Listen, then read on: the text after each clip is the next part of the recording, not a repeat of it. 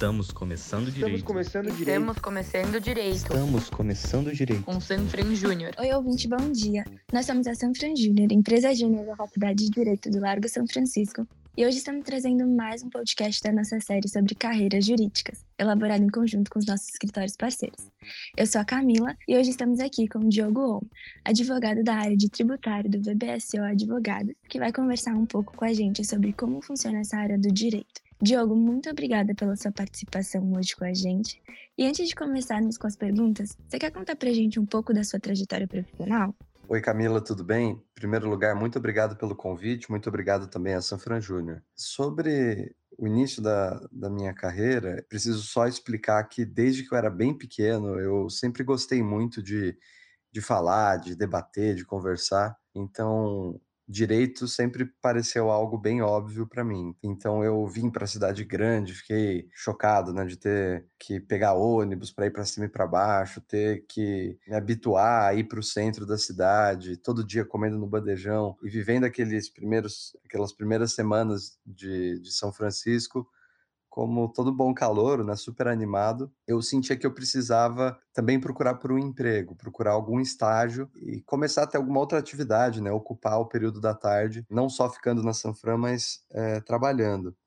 E foi assim que eu fui e comecei a procurar realmente por um estágio, mandando currículo para escritórios, recebendo indicação de algumas pessoas que eu conheci que já trabalhavam com direito, e acabei fazendo entrevista justamente no lugar onde eu estou até hoje, que é o VBSO Advogados. Então, você já começou trabalhando nessa área, né? Você pode explicar para gente o que, que é ser advogado tributário? Como é que são esses casos? Quem é que são esses clientes? Eu não sei a quem é atribuída essa frase, mas dizem que tem duas coisas inevitáveis na vida, né? A morte e os impostos. Então, em algum momento da vida, acho que todo mundo vai se deparar com uma situação que tem o direito tributário como uma discussão subjacente. Então, é uma área do direito muito ampla. Você pode ter clientes que sejam pessoas físicas, pessoas jurídicas, brasileiros, pessoas residentes no exterior. Você pode ter, em alguns tipos de situação, até mesmo um contato em favor de algum órgão público. Então,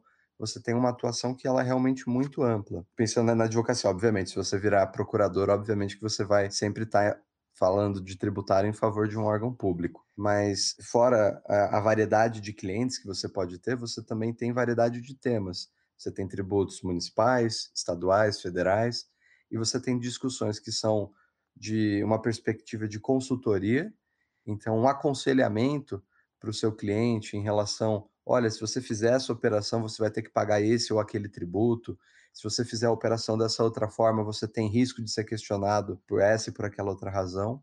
E você também tem uma perspectiva contenciosa. E essa perspectiva contenciosa, ela pode ser administrativa ou judicial. No contencioso tributário, a gente tem muita discussão administrativa, discussão em que uma empresa, por exemplo, um contribuinte de modo geral, ele é cobrado pelos órgãos públicos, por exemplo, ele é cobrado pela Receita Federal a pagar um tributo e ele tem a possibilidade de discutir dentro da estrutura do próprio Poder Executivo se aquela cobrança é válida ou não. Realmente o Poder Executivo revisitando e revisando o ato dele para ver se a cobrança vale, se ela é realmente procedente. E claro, tem como isso também acontecer no Poder Judiciário. Então é uma diversidade enorme de áreas dentro do próprio direito tributário, né? Isso, Camila. Inclusive, isso leva muitos escritórios a dividirem as suas áreas tributárias, por exemplo, entre tributos diretos, tributos indiretos. Alguns escritórios também é muito comum dividir entre consultivo e contencioso, às vezes até dividindo entre contencioso administrativo e contencioso judicial. Então, o direito tributário ele já parece um pouco diferente das áreas mais tradicionais do direito, né? Qual você acha que é a principal diferença que o tributário tem para o direito civil e para o direito empresarial, por exemplo? E você acha que o dia a dia de trabalho é algo muito diferente? Eu acho que uma diferença muito grande é que no direito civil, no direito empresarial mais vinculado a societário, por exemplo, você tendo mais das vezes do outro lado da mesa, né, a sua perspectiva de parte contrária, uma outra empresa, uma outra pessoa física, uma outra pessoa jurídica. No caso do direito tributário, como ele é um ramo de direito público, você tem uma vinculação muito grande com justamente o poder público. Então você vai estar sempre lidando com a União, os estados, os municípios, lidando com uma autoridade fiscal. Então, nesse sentido, você se aproxima talvez do direito administrativo, mas o que é importante ressaltar é que, apesar disso, muito comum que o direito tributário seja tratado como um ramo do direito empresarial, porque justamente a obrigação de pagar tributos ela é essencial para a atividade de qualquer empresa. É um custo muito grande e um fator de risco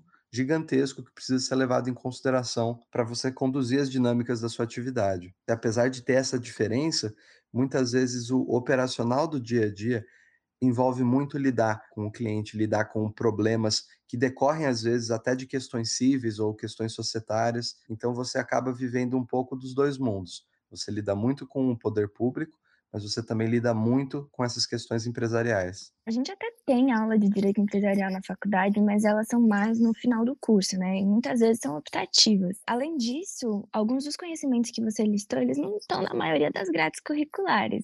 Então, uma pergunta assim mais pessoal: como é que você fez para aprender tudo que você sabe sobre direito tributário? É uma pergunta engraçada, porque como eu mencionei, eu literalmente, Camila, comecei no escritório em direito tributário eu acho que foi uma ou duas semanas depois da Serec. Eu, eu não sei se ainda tem Serec, mas era aquelas. No presencial tinha, no presencial. É, tem. no presencial tinha Serec, que você ficava vendo aula magna daquele professor que citava toda a bibliografia do Machado de Assis para fazer uma referência, super erudito, e depois você tinha um monte de confraternizações, você ia até a cidade universitária conhecer, depois tinha festa e tudo mais. Você ficava deslumbrado com a faculdade e não, não tinha efetivamente nada de aula até aquele momento. Mas na hora que eu entrei, eu precisei me voltar para os estudos e, e cair de cabeça realmente em artigos específicos né, sobre direito tributário. E eu fui meio que me guiando principalmente com base nos trabalhos que chegavam. Então, se eu recebia algum trabalho, por exemplo, para quem trabalha com tributário, já ouviu falar da discussão sobre ágil e goodwill, que é uma discussão super complexa e que envolve questões muito multidisciplinares, como contabilidade, direito societário. Para você aprender isso, você precisa ter uma, um repertório muito grande. Eu não tinha. Então, eu precisei, muito lentamente, estudando, é, perguntando sempre para os meus chefes, para que eles me indicassem textos e até mesmo julgados. Né? Você vai estudando também muito com base no que a jurisprudência sobre aquele assunto já foi desenvolvida é, eu comecei a frequentar como aluno meio que ouvinte, né, aulas de direito tributário da faculdade, porque, como você falou, as aulas geralmente de direito tributário só vão ser oferecidas lá para o quarto ano. E eu comecei a frequentar as aulas no primeiro para ver se eu conseguia ter um, uma perspectiva um pouco mais acadêmica, né, um pouco mais um pouco mais organizada do conhecimento do que simplesmente ir devorando o livro conforme os trabalhos chegassem, eu precisasse entender, né?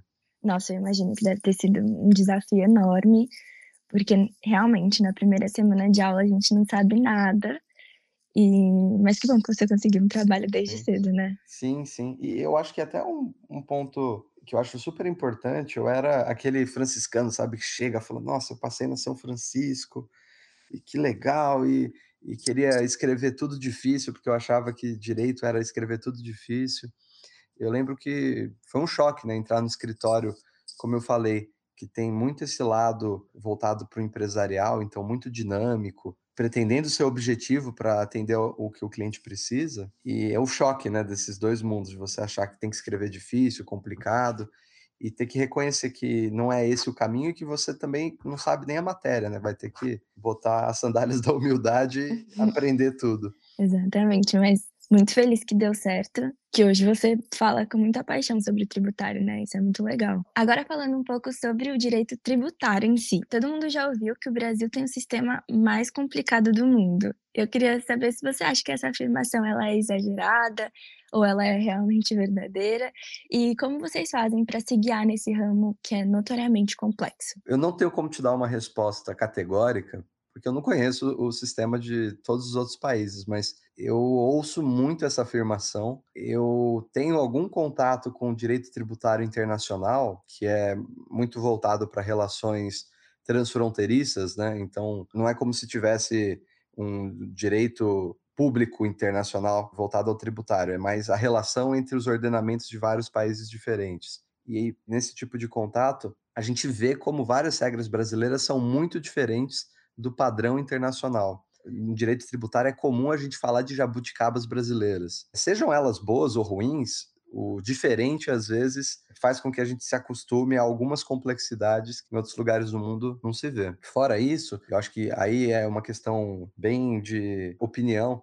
O Brasil é um dos países onde você mais gasta para pagar impostos. Então, nem que a carga tributária seja a mais alta do mundo, mas você tem muito gasto para conseguir pagar um imposto para cumprir obrigações acessórias, né, deveres instrumentais. Então, fazer declarações para a Receita Federal. As empresas muitas vezes têm que apresentar vários tipos de declaração que têm, às vezes, o mesmo tipo de informação. Várias vezes, uma pessoa vai ter que preencher aquela declaração, vai ter que ter um sistema. A chance de você cometer um erro é cada vez maior, porque quanto maior o número de informação, mais risco você tem de errar. Então, eu acho que nesse sentido você tem sim uma complexidade muito grande. Eu imagino que seja uma área do direito bem desafiadora. Né? Eu falei no começo, né, que muito escritório divide as áreas, né, divide o tributário em sub-áreas. Muito por conta disso. Você tem às vezes regras específicas, Camila, que são específicas para um tipo de setor. Eu, por exemplo, há pouco estava numa reunião discutindo aspectos tributários e contábeis do setor de concessões de serviço público. Você tem regras tributárias extremamente particulares. Então, às vezes é difícil você transitar entre uma discussão, por exemplo, de ICMS, que é o Imposto sobre Circulação de Mercadorias Estadual, e partir para uma discussão sobre glosa de despesas para fins de imposto de renda, que é um tributo federal. Então, é uma área que realmente tem para todos os gostos. Mesmo dentro do tributário, tem assuntos que não são unanimidade, por exemplo. Não gosto de lidar com IPTU, IPVA, esses tributos que a gente vai, quase todo mundo né, lida no dia a dia, estamos quase chegando na época de pagar IPVA, né? Então, é bom que você pode não gostar de alguns assuntos, mas tem alguma coisa que, se você se dedicar à área, você vai com certeza gostar. Todo mundo já ouviu da família ou de amigos que advogar em tributária é uma boa opção, porque tem sempre clientes e os processos eles têm valores muito altos. O quanto deste discurso é verdadeiro? Olha, como eu falei, você tem um, um espectro né, de atuação muito variado. Então, você consegue atuar em causas que podem ter até valores menores, né? Então, todo mundo vai ter problema de tributário. Todo mundo que tem um imóvel tem que pagar IPTU. Todo mundo que compra qualquer tipo de produto, no preço que você está pagando, tem um tributo que foi considerado ali. Então, eu conheço, por exemplo, advogados tributaristas que lidam muito com pessoa física e que muitas vezes entram com ações para discutir questões previdenciárias que tem também um envolvimento de aspectos tributários, que até mesmo entram para conseguir tributos que foram cobrados embutidos na fatura de energia elétrica, que é considerado indevido e que pode ser recuperado pela própria pessoa física, né, que pagou. Então, você pode ter casos, como eu, retomando a sua pergunta, que são pequenos, específicos e, claro, casos gigantescos. É óbvio que você não vai começar no direito tributário, né, dia 1 um, e vai pegar um caso multimilionário. Você pode até estar tá dentro de um escritório grande, de renome, que tem clientes grandes e, e acabar assumindo esse caso. Mas é verdade que também tem muito advogado tributarista, você vê muita gente que se dedica à área. Então, eu acho que, como qualquer outra área, para você obter sucesso, obter destaque, é meio clichê falar, mas eu acho que é verdade, você não pode só falar, quero trabalhar com tributário, você tem que realmente se dedicar. Pegar que seja um assunto e falar, eu vou ser a pessoa que sabe desse tema. Quando falarem de tributação disso, eles vão lembrar, por exemplo, da Camila. Eu acho que é um, uma forma de você se guiar e obter esse sucesso, né? Que eu acho que todo mundo da família pressupõe quando você fala que trabalha com tributário. Só para terminar, assim, você tem alguma dica para para alguém que queira ingressar na área e não sabe como, ou para alguém que só quer estudar mais? Eu comentei, né, que eu para tentar entrar efetivamente na área e entender um pouco mais do assunto, eu acabei começando a ter aulas, né, da faculdade, puxar crédito, né. Eu acho que outra coisa que eu fiz, e essa é a dica que eu dou, eu fui atrás do Instituto Brasileiro de Direito Tributário, que tem vários laços com a Universidade de São Paulo. E esse instituto, para mim, é um lugar que eu me encontrei, que eu realmente adoro. Eu frequentava as mesas de debate que eles ofereciam toda quinta-feira de manhã. Passei, acho que, quatro anos quieto, assistindo quase toda quinta-feira de manhã a mesa de debate para realmente ver aquelas questões atuais ainda por cima sendo discutidas pelas pessoas, né, pelos advogados, advogadas que escrevem os manuais, que escrevem os artigos mais conceituados da área. Então eu tinha aulas assim de direito tributário sem firula, discussão de casos práticos, discussão de lei que tinha acabado de sair, de julgado, foi essencial. Então quem quer entrar na área, não sabe por onde começar ou simplesmente quer estudar, procure saber sobre o IBDT, procure frequentar as mesas de debate e procure, eles também têm cursos né, de, de sábado, por exemplo, focados também para aluno de graduação, que são fantásticos. Então, minha recomendação principal eu acho que é essa. Nossa, muito obrigada por essa dica. E, Diogo, queria te agradecer pela participação aqui no nosso podcast. Deu para ver que a área do direito tributário ela é um pouco isolada assim do direito, mas hoje ficou bem claro aqui que é uma área em expansão e uma ótima opção de carreira também que foge do tradicional, né? Eu diria, Camila, que talvez não, não isolada, mas ela tem tantas relações com outras áreas que ela pode parecer meio diferentona, mas você vai ter que saber de contrato, vai ter que saber de operação societária, vai ter que saber de coisas que fogem do próprio direito, né, como contabilidade. Então, é uma área que tem muita oportunidade mesmo. Muito obrigada. E, pessoal, esse foi o nosso podcast. Mas fique ligado nas nossas redes sociais para saber quando é que vai sair o próximo. E, Diogo, mais uma vez, obrigada a você e a todo o VBSO. Obrigado, Camila. Eu que agradeço. Tchau, tchau. Tchau, tchau.